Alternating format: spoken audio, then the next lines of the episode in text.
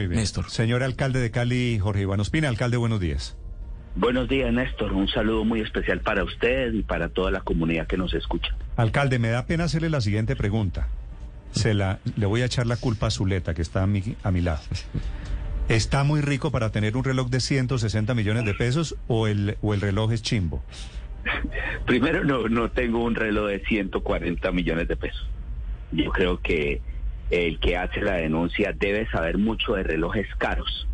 Yo realmente soy un hombre muy sencillo y no usaría un reloj de 145 millones de pesos. De tal forma de que ahí hay una pifia grande.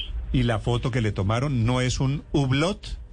No es un Hublot de 145 millones de pesos. ¿Qué Yo es, creo alcalde? que creo que es falto a la verdad y es por supuesto estigmatizador desde todo punto de vista. ¿Le puedo preguntar qué marca es su reloj, señor alcalde?